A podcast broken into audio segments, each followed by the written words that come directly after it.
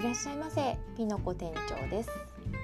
このチャンネルでは児童書スタッフの私が店で見つけたおこれいいなと思う本をどんどん共有していきたいと思います。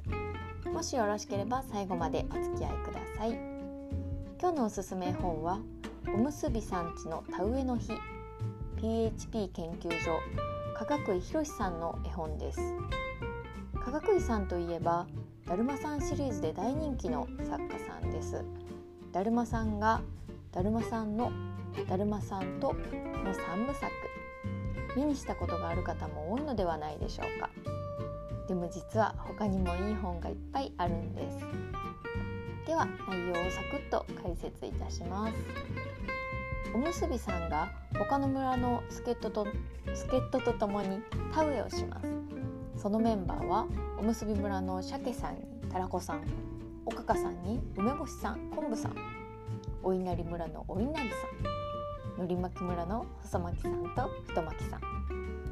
さらに遅れてきた田植えの名人寿司ネタ村のタコ丼とイカ丼。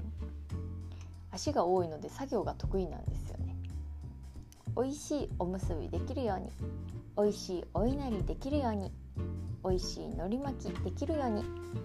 せっせのせっと頑張ります。家族のお弁当を食べて夕方日が暮れるまで。終わった頃にはみんな真っ黒です。海苔がパリパリ海苔巻きさん。イカさん日に焼けスルメさん。タコさん日に焼けたこ焼きさん。最後はおむすびさんちのお風呂にみんな一緒にザブーン。気持ちいい。明日はお稲荷さんちの田植えです。というお話です。この本は田植えがテーマなのでご飯自体が出てくるシーンっていうのは実はあんまりないんですが、うん、出てくるとこはおむすびさんちのお父さんと子供たちが朝ごはんを食べている一瞬のシーンだけなんですよね。でもそれが日本昔話のようにお茶碗にこんもり盛られています。